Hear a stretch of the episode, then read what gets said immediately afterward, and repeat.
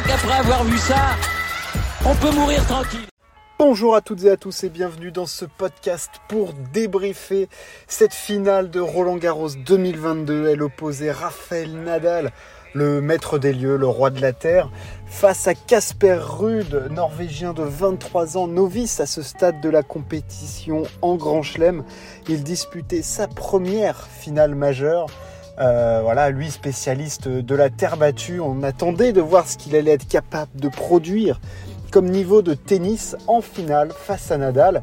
Euh, alors il n'avait pas affronté de top 10 dans ce tournoi. Nadal lui en avait déjà battu 3 avant d'arriver en finale. Bon, on va pas tergiverser 3000 ans sur le résultat final. Nadal a explosé Casper Ruth pour s'offrir son 14e titre à Roland Garros, le 22e en Grand Chelem.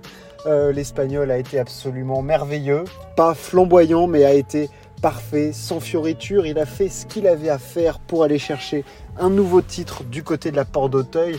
Euh, Casper Ruud, lui, de son côté, on va évidemment revenir dessus, a été un petit peu inhibé par, par l'événement, un petit peu pris.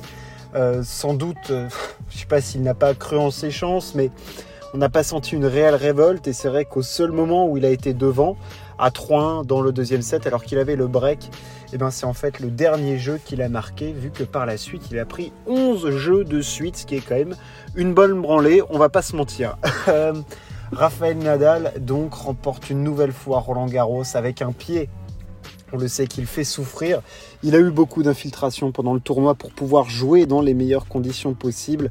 Euh, il a été dominant dans cette finale, pas flamboyant. C'était pas le meilleur, la meilleure version de Nadal que l'on ait vu.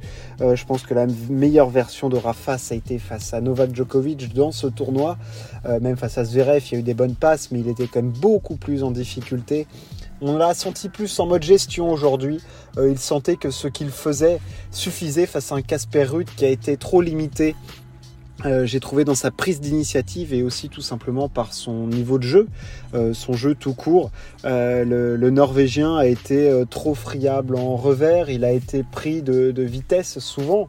Il ne voulait pas frapper de, revers le Norvégien.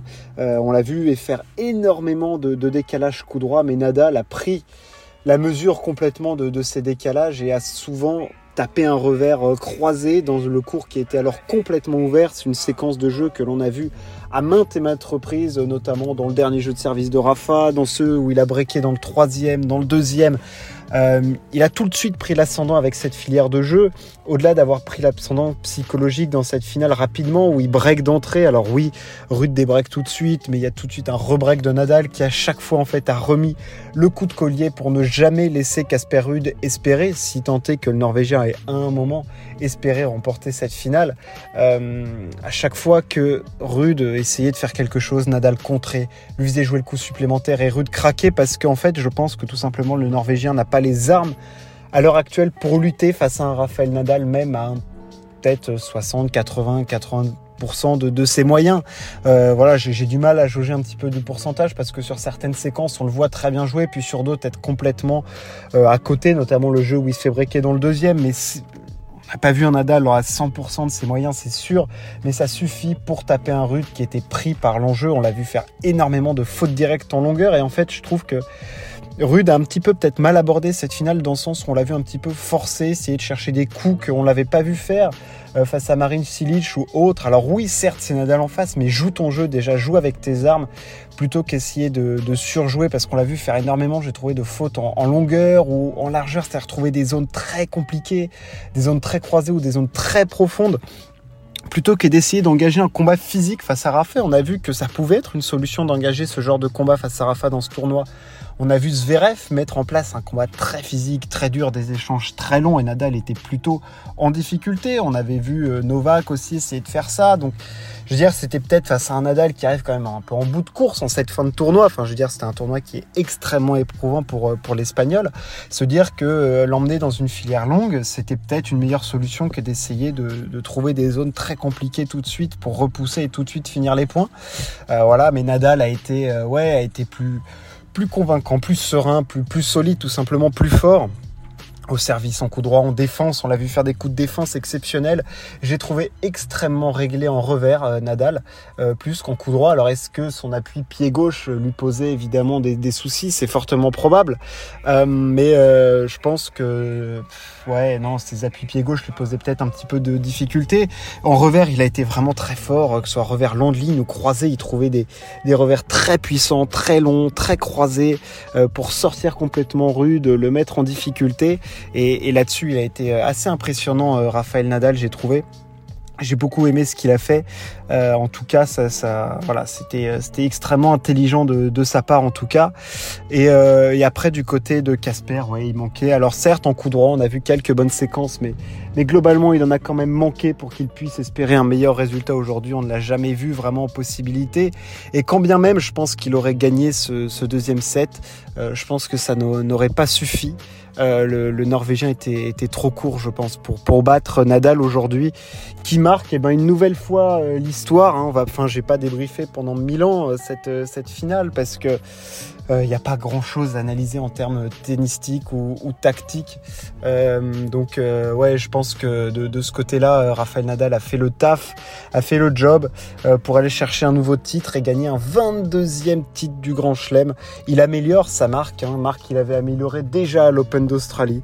Si on m'avait dit que, enfin, si on m'avait dit en août que Nadal serait à 22 titres du Grand Chelem, je vous aurais certainement pas cru parce que l'état physique de l'Espagnol m'inquiétait grandement on sait que euh, cette blessure au pied est une blessure chronique, une blessure incurable, qui lui procure de grosses douleurs. On l'a, il l'a su. En plus, maintenant, il est transparent au niveau du pied.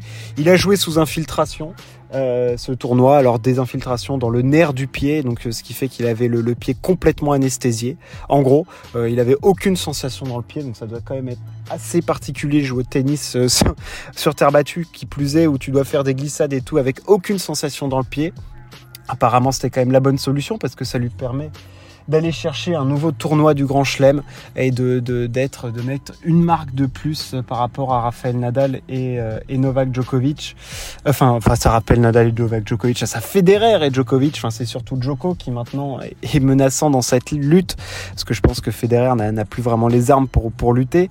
Mais, euh, mais oui, il fait un break. Euh, alors attention parce que Novak peut revenir très vite. Hein. Rien ne dit que d'ici la fin de l'année, Novak ne soit pas à 22 grands chelems aussi. Ce serait complètement hallucinant. Mais euh, mais, ouais, ouais, cette lutte est absolument dingue et Nadal est exceptionnel. Alors je ferai un petit podcast pour parler de Nadal plus en, particulier, hein, pour faire un focus sur, l'espagnol et les performances qu'il fait cette année qui sont absolument folles. 22 euh, grands chelems, 14 Roland Garros, moi c'est ça qui me frappe encore plus, c'est peut-être le tournoi du grand chelem le plus difficile à gagner par la densité physique qu'il faut avoir. Euh, c'est absolument prodigieux et de dominer autant une surface, même en n'étant pas en pleine capacité de ses moyens ou, pas loin, il arrive à produire un tennis qui lui permet de, battre les meilleurs mondiaux parce qu'il a quand même battu Félix Auger-Aliassime, Djokovic, Zverev, Casper Ruud. C'est absolument exceptionnel ce qu'il a fait sur le terrain. Raphaël Nadal, il nous surprendra toujours. Euh, voilà, il a cette grinta, il a ce truc en lui, euh, le public et tout. Enfin, c'était absolument exceptionnel de le voir évoluer dans, dans, cette quinzaine. Il y avait comme une quête. Il était en quête euh, et on avait l'impression que rien ne pouvait l'empêcher. alors certes, il domine pas autant.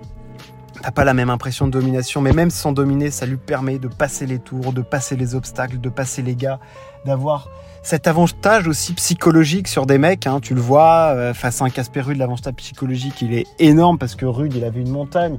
Il avait le fait de jouer cette première finale en Grand Chelem, le fait de jouer Nadal, son idole, sur le central, du Châtrier, pour l'histoire, machin, donc il y a énormément de trucs. Mais quand tu joues face à un Casper Rude, eh ben, tu cet ascendant psychologique. Quand tu joues face à un euh, Félix Auger Aliassime, tu l'as aussi. Quand tu joues face à un Zverev, tu sens bien que le poids de l'histoire, il est là. Et Nadal, c'est tout ça en plus.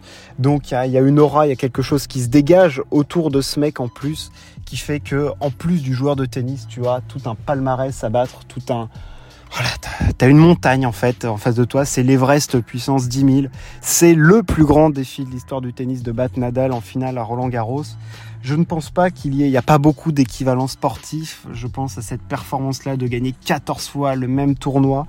Euh, c'est absolument prodigieux. On pourrait penser peut-être aux médailles de Phelps, à des records de Bolt, mais c'est vrai que il y a cette redondance dans l'exploit, enfin, cette redondance, c'est pas vraiment le bon mot, mais voilà, cette récurrence de le faire chaque année, quand même, à chaque fois, c'est comme s'il battait son propre record. C'est absolument, phénoménal, absolument prodigieux le lien qui existe entre Rafael Nadal et ce tournoi à la Porte d'Auteuil. Euh, voilà, l'Espagnol écrit sa propre légende au fur et à mesure des années. C'est absolument énorme. Merci de m'avoir écouté dans ce podcast. On se retrouve très très vite. J'espère que ça vous a plu. Ciao, à plus.